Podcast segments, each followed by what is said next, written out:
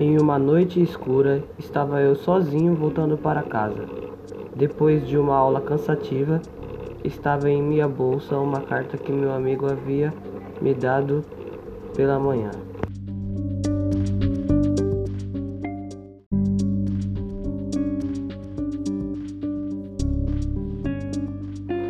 Eu ainda não a li, mas dizendo ele, ela se tratava de uma foto de anos atrás. De repente, ouço barulhos de moitas se mexendo. Quando olho para trás, vejo apenas um vulto que leva rapidamente a bolsa, sem deixar rastros.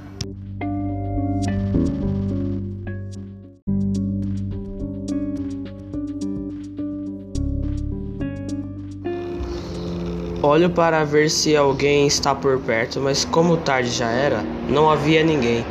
Naquele momento tinha sido roubada. Sem conseguir ler a tal carta, cheguei em casa desesperado para que aquilo acabasse logo. Peguei no sono rapidamente, fazendo com que descansasse do ocorrido.